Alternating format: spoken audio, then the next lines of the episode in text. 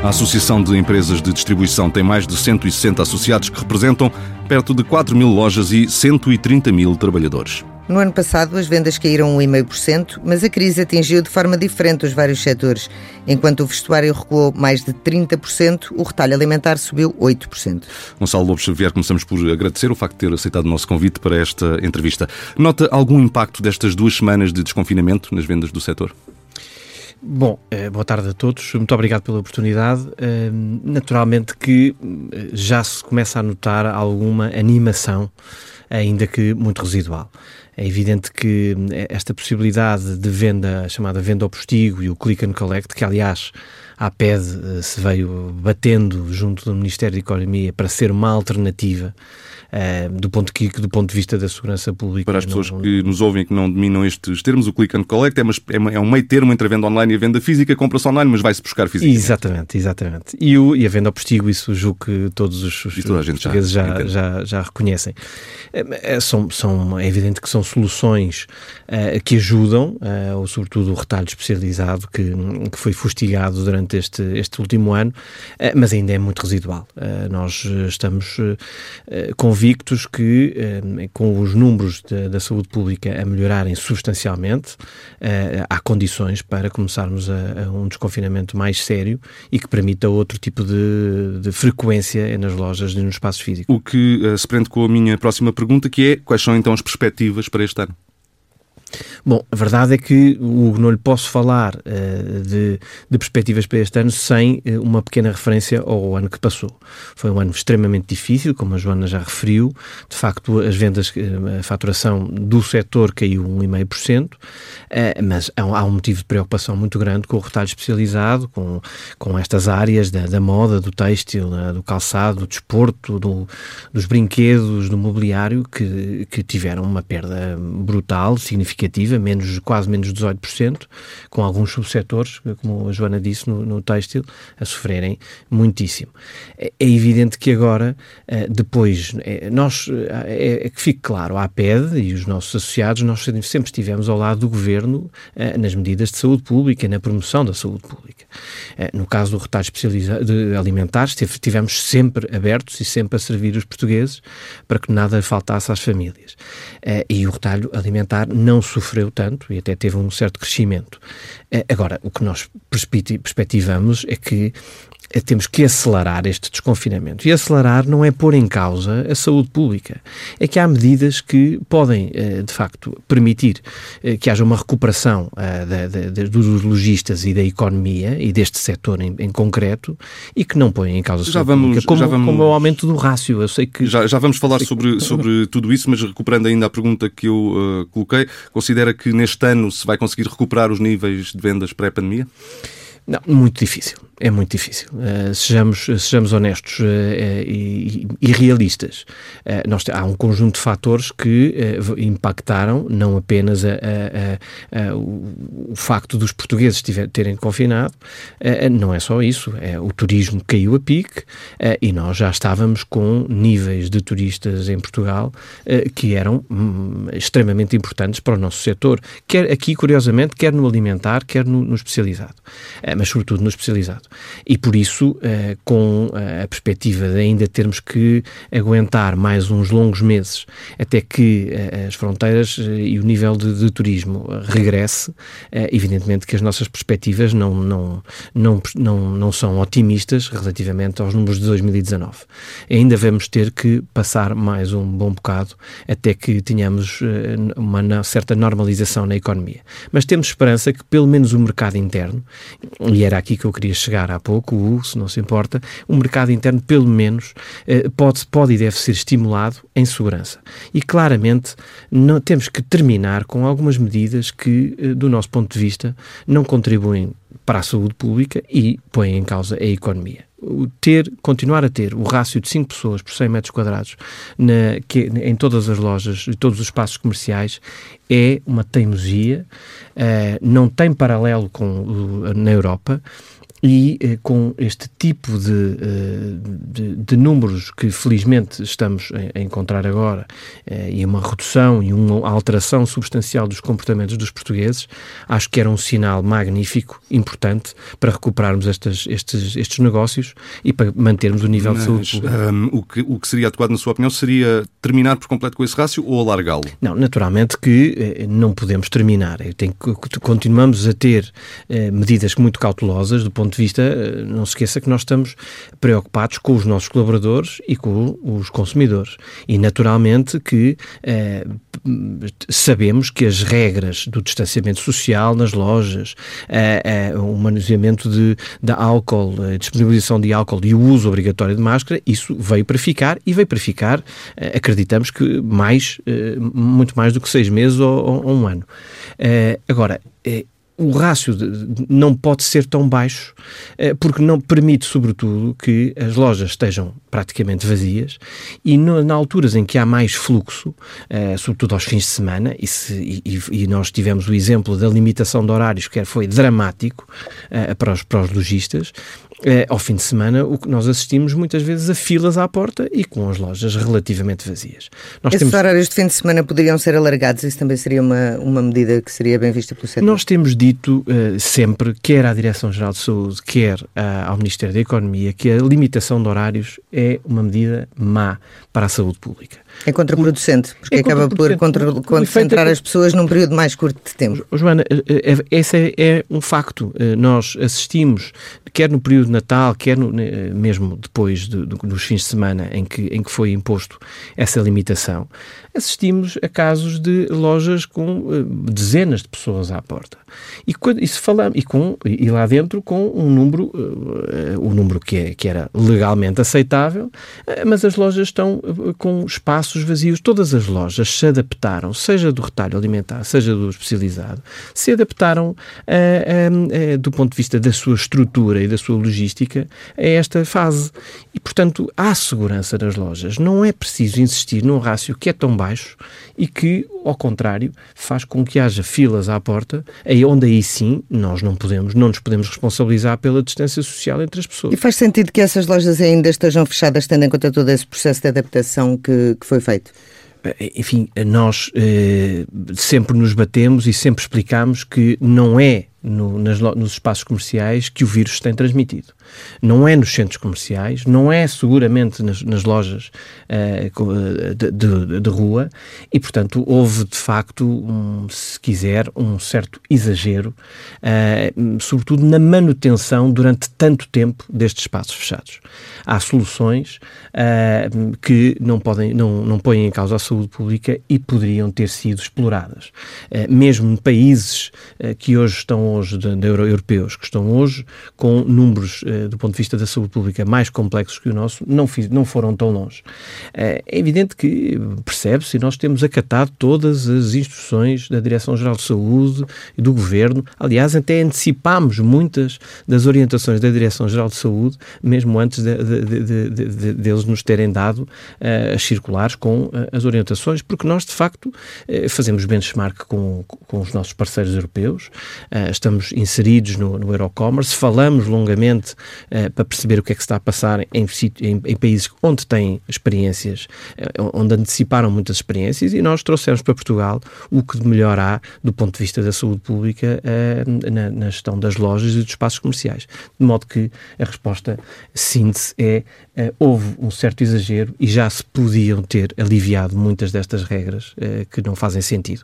Olha, Voltando por exemplo, aqui... a venda, não resisto, a, venda de a proibição da venda de álcool uh, depois das, das 8 da noite é, é, para nós uma coisa inexplicável, quer do ponto de vista científico, quer do ponto de vista de saúde pública, quer do ponto de vista de razoabilidade. Parece-nos claramente que alguém se esqueceu desta medida uh, uh, lá perdida nos, nos livros e, e, e, e, não há ninguém que a, que a recupere, porque não faz absolutamente sentido nenhum.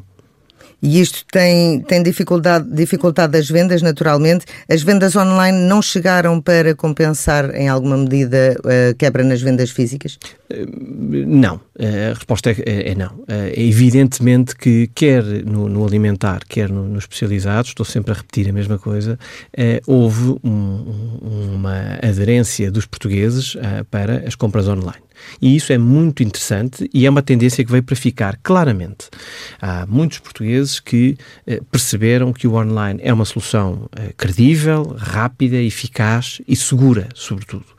Uh, agora, quando nós vemos que no caso do alimentar houve uma subida de cerca de 3, será um pouco mais, no nosso barómetro nós indicamos que é 3, tendo em conta o, a, a, a, forma como foi feito o inquérito, mas seguramente acreditamos que, foi, que cresceu mais mas no, no, no, especializado, eh, enfim, as compras de, de desporto, de, de, de, moda, tudo isso eh, cresceu cerca de eh, 15%. Ora, eh, numa, numa estrutura com tantas pessoas, em, em, em negócios com tantas pessoas, este crescimento não foi manifestamente suficiente para cobrir as perdas que tiveram ao longo do ano. Para além das vendas online, houve alguma outra alteração nos hábitos dos consumidores que acredite que tenham vindo para ficar, nomeadamente na escolha dos, dos produtos que consomem? Os portugueses tiveram um comportamento muito interessante uh, ao longo da pandemia. É, nós, no nosso barómetro, indicamos isso mesmo. O barómetro resulta, resulta de, espalha bem o que foi o, o, o confinamento. Os portugueses confinaram uh, e uh, tiveram que comprar mais computadores, tiveram que comprar mais impressoras, tiveram que comprar mais máquinas de café. Mas isso é one shot, não é? Compram uma vez essas Compram uma vez, sim, mas houve um crescimento na ordem dos 30% nestas, nestas, nestas áreas. E depois também com eh, as famílias, as próprias famílias, para o ensino à distância, tiveram também que se apetrechar com, com, com este tipo de equipamentos. Agora, no, no, no alimentar há coisas muito positivas. Uh, enfim, se, se, pode dizer que a pandemia trouxe algo de positivo, há, há aqui um indicador muito interessante. Os portugueses começaram a valorizar muito mais os produtos portugueses. Houve um crescimento enorme uh, na, na, na, procura de, de, produção nacional, produção agrícola nacional. E isso teve outro efeito que, tal como o, como o, comércio eletrónico, veio para ficar.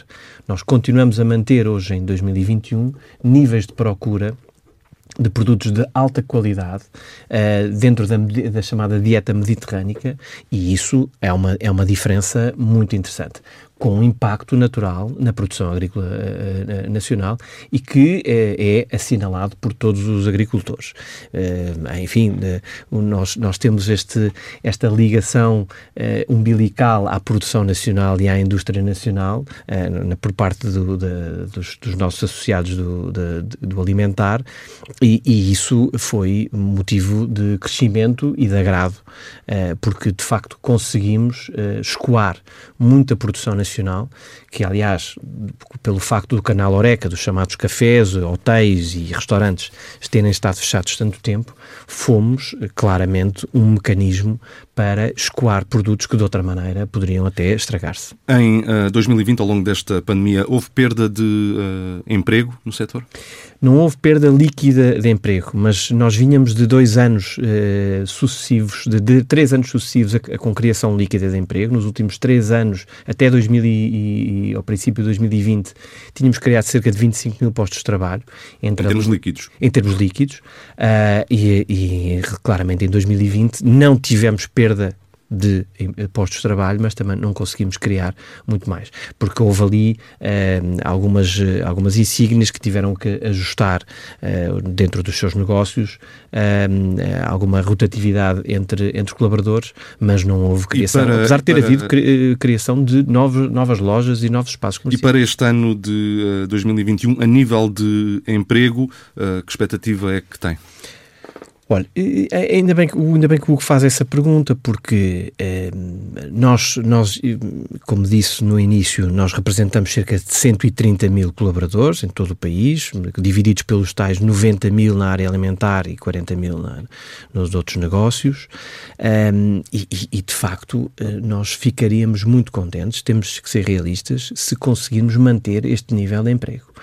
Porque os desafios são enormes, como explicámos, tivemos no, nos nossos associados do retalho uh, especializado muito tempo uh, de lojas fechadas e isso naturalmente cria uma incerteza e uma insegurança no investimento. Nós temos também a assinalar muitos associados que têm planos de expansão que, não tendo sido cancelados, estão um bocadinho em stand-by à espera de perceber quais são as tendências. Mas a verdade é que ficaríamos muito contentes se mantivermos este nível de emprego. Agora, é, é preciso que haja um certo estímulo na economia. E, e sejamos claros, não estamos a falar de eh, injeções de, de, capital apenas. É evidente que as empresas precisam de estar capitalizadas. A CIP tem vindo a, a, nos últimos meses a referir isso mesmo. É preciso injetar capital nas empresas para elas corrigirem os seus balanços e terem músculo para continuarem a investir e para manter os seus postos de trabalho. Agora, eh, nós também temos alguma dificuldade em perceber algumas medidas. As empresas também precisam de alguma orientação e de saber quais são as expectativas. E isso quer que lhe diga, eh, dizer, eh, anunciarmos já que o teletrabalho vai ficar como regra até ao final do ano, parece-nos excessivo. Numa altura, não pomos em causa o teletrabalho. O teletrabalho foi uma ferramenta muito interessante uh, para um seu momento.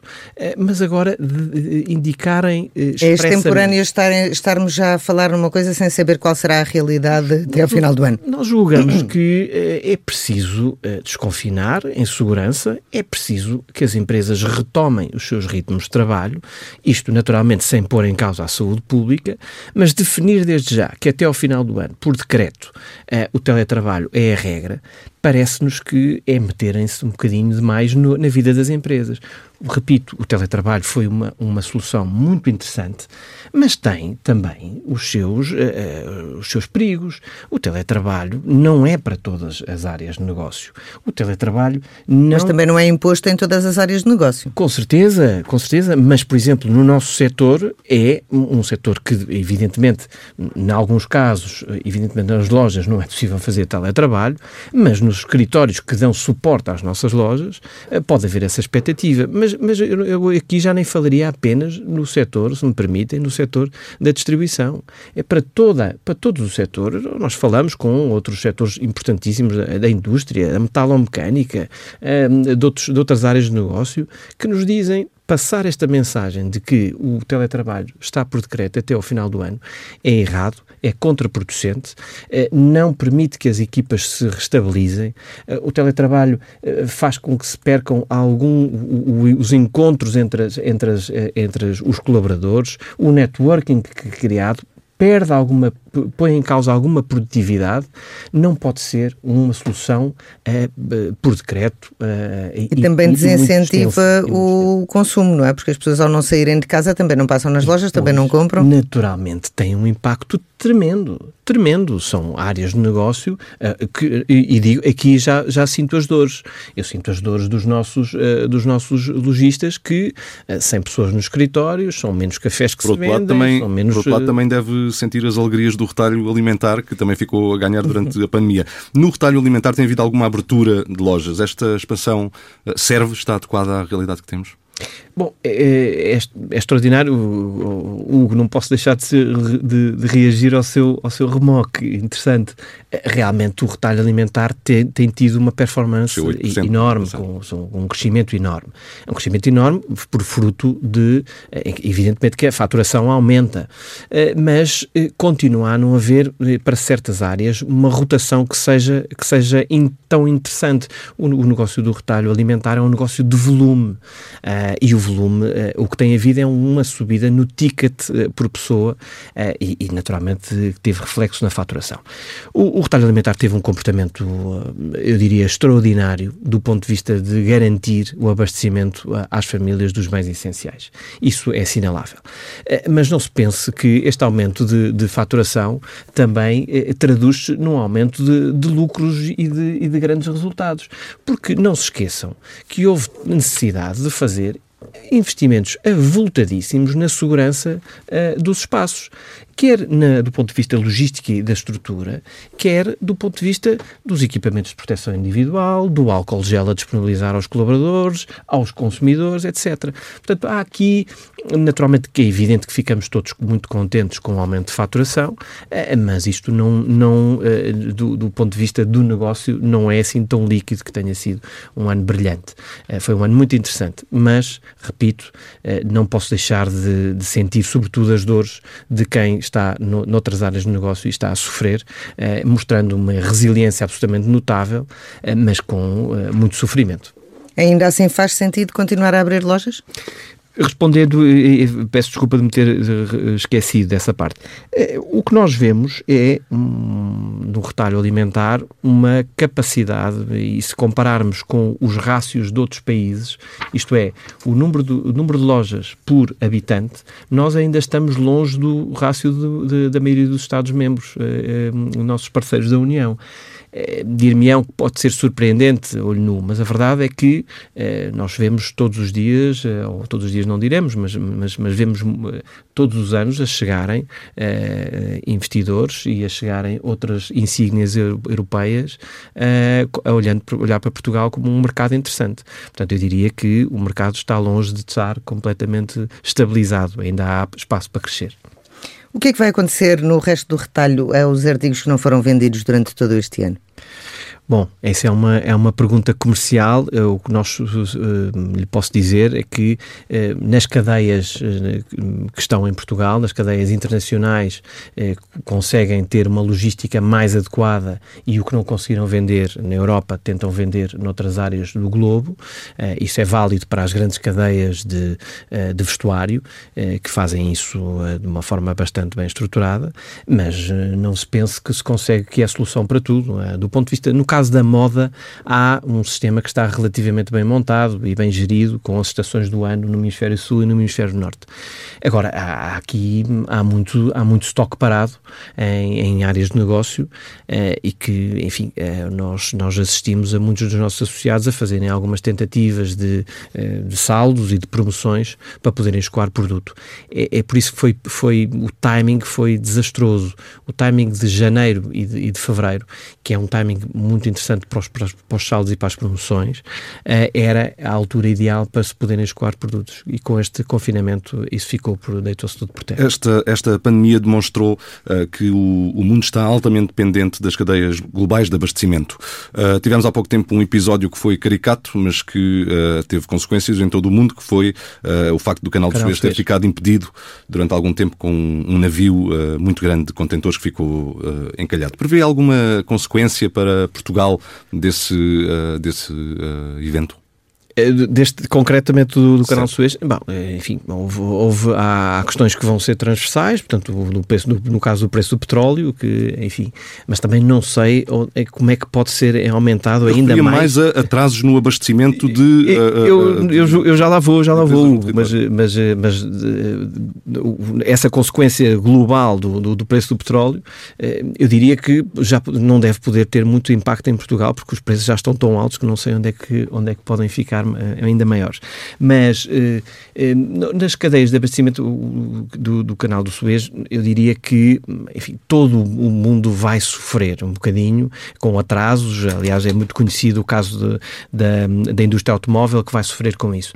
Eu diria que nós temos cadeias, mais, mais cadeias de proximidade para o fornecimento de produtos em Portugal e Espanha. Nós, em Portugal, nós temos muita relação com Espanha, com França e com Alemanha, que são também os nossos mercados preferenciais de exportação e, portanto, diria que um, eh, para o nosso setor, uh, diria que não vamos sofrer muito. Para Mas nossos, para a indústria, uh, para os nossos ouvintes que, que, para ficarem com um bocadinho mais de contexto sobre este tema, com o uh, entupimento, vamos dizer assim, do, do canal do Suez, houve milhares e milhares e milhares de navios de contentores que tiveram de dar a volta à África, o que naturalmente provoca atrasos no abastecimento global. Mais, mais três dias, não é? Eu julgo eu.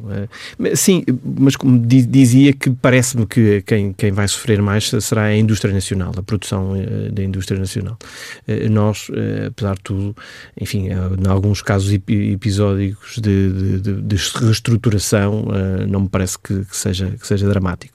Estava a falar há pouco do, dos saldos, da época de saldos que se perdeu. Uh, há uma perda ainda maior pelo facto de não se poder fazer anúncios aos saldos e às promoções para não provocar enchentes nas lojas. Como é que, como é que estão a gerir isto? Bom, essa, essa medida eh, nós eh, acatámos-la naturalmente achamos que é de uma, de uma eficácia, no mínimo, duvidosa. Uh, aliás, até tivemos, enfim, nós temos uma colaboração assinalável com o Ministério da Economia, em concreto com a Secretaria de Estado do Comércio, que de facto tem funcionado muito bem e, e, e tem sido, temos sido relativamente parceiros uh, na tentativa de animar um pouco a economia sem pôr em causa a saúde pública. Uh, em concreto, essa medida pareceu-nos um bocadinho populista se, se quiserem. Porque eh, não, não, não nos parece que as pessoas estejam, nesta fase, eh, tão sensíveis a, a saldos e a, a, esse tipo de promoções, à comunicação da promoção, eh, e, e, que corram às lojas à, à procura de certos produtos. Desde logo, porque há um limite de número de pessoas em loja. E, portanto, isto é um contrassenso. Uh, isto teve impacto, enfim, os nossos parceiros de, de publicidade, uh, mesmo a TSF terá sofrido uh, com isso, com essa perda de anúncios, que do nosso ponto de vista, em, bom rigor, não teve, não ia ter um efeito que o espírito da lei, o que esteve por trás do espírito da lei. Nós cumprimos, não, não nos parece que continuamos, enfim, a dar informação ao consumidor, mas uma, uma, uma lei um bocadinho excessiva, tendo em conta o enquadramento que temos e, sobretudo, o facto de por definição, o número de pessoas em loja estar completamente estar logo definido e limitado, portanto, não, não, não, não nos. Relativamente a outro, a outro tipo de promoções, uh, falou há pouco na, na maior margem de produtos portugueses que são comprados para o consumo.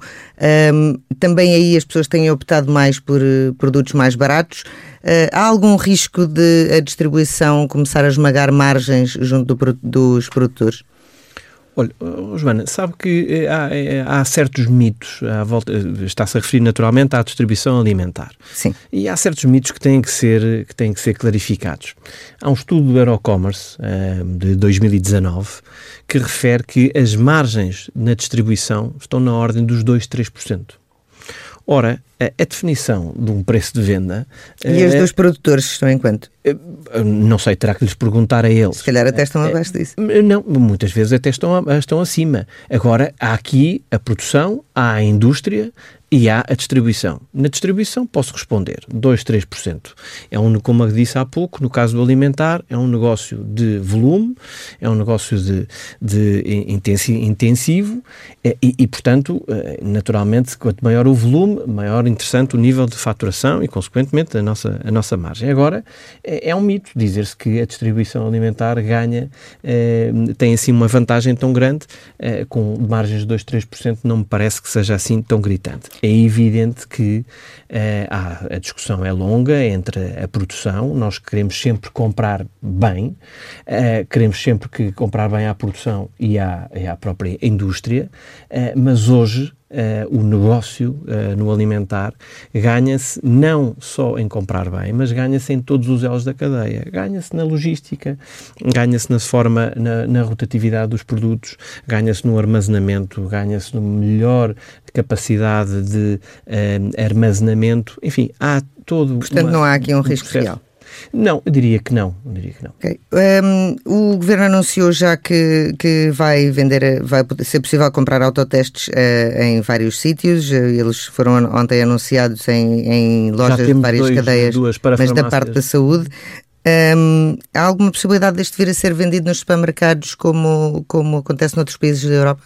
Nós achamos que isso era desejável. Uh, obrigado pela pergunta. Uh, já estão, já, já temos uh, pelo menos dois associados a disponibilizar na área das parafarmácias e, e, em bom rigor, o que vemos nos outros países, e a Alemanha é um caso paradigmático, é a disponibilização em supermercados e hipermercados. Bom, o que é que nos parece? Parece-nos que se falamos de testagem e, e, e se falamos num enquadramento uh, do ponto de vista dos, dos processos, que já está clarificado pela Direção-Geral de Saúde, que já está a ser trabalhado pelo Infarmed e pelo Instituto Ricardo Jorge, parece-nos que, balizando e orientando as pessoas, é interessante nós termos, uh, disponibilizarmos uh, ao, ao, ao, consumidor este tipo de testes. Uh, porque, repare, nós no início da pandemia vieram-nos pedir ajuda e nós, evidentemente, que dissemos que, que, que, que sim, para a disponibilização das máscaras, a disponibilização do álcool gel,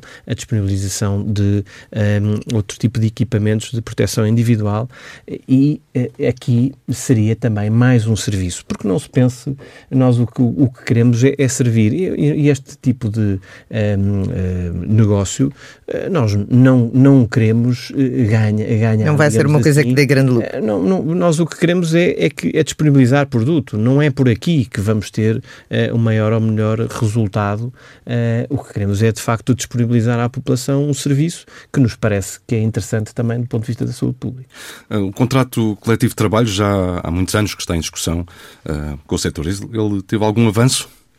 Olha, nós tivemos em, no primeiro trimestre de 2020 eh, tivemos um avanço brutal e estivemos muito perto de conseguirmos um acordo uh, e que seria um acordo histórico e que infelizmente uh, morremos um bocadinho na praia pela, enfim, não, não, não se conseguiu chegar a, a, um resultado. Nós fizemos um esforço muito significativo, percebemos sempre as razões dos sindicatos, parece-nos que às vezes os sindicatos têm, estão, do ponto de vista ideológico, muito bloqueados. Uh, nós fizemos um esforço muito grande no final, até ao final do primeiro trimestre de 2020, mas estamos agora numa fase muito interessante e, e olha, para a semana vamos ter uma reunião com, com os sindicatos onde, onde vamos discutir uma nova proposta. Não seria também uma forma de reconhecer, mais do que prémios ou bónus extraordinários, não seria uma forma de reconhecer o trabalho na linha da frente? Claramente, porque repare, nós temos que valorizar, nós temos que valorizar cada vez mais a carreira uh, no setor da distribuição. E, e, aqui falamos claramente, quer nos, nos supermercados, no alimentar, quer no, no, noutras áreas de negócio. Hoje trabalhar uh, no, numa, na carreira, numa carreira para, para a distribuição uh, é complexo, interessante, desafiante. A digitalização dos processos obriga a outro tipo de competências. Nós temos que apostar cada vez mais na formação e nas competências das pessoas e temos que explorar uma questão que é interessantíssima, que é a possibilidade de oferecermos aos colaboradores uh, vários, várias possibilidades de carreira dentro uh, dos, uh, das nossas insígnias. E, portanto, numa altura destas, em que nos tivemos que reinventar, tivemos que dotar os, os, os, nossos colaboradores de uma energia extra. Uh, seria de facto extraordinário, uh, para além do que, do que fizemos e do que muitas insígnias fizeram em premiar, uh, seria extraordinário termos uma estabilização de um contrato coletivo de trabalho que responda não só aos anseios dos, dos, trabalhadores, mas que seja equilibrado para as empresas manterem estes trabalhadores, porque é, isso, é disso que se trata. Nós queremos manter os níveis de emprego e, se possível, crescer. Gonçalo Lobo Xavier, diretor-geral da APED, obrigado. Obrigado. Muito obrigado. Até breve. Vamos agora ao espaço de comentário do economista João Duque. João, bem-vindo mais uma vez.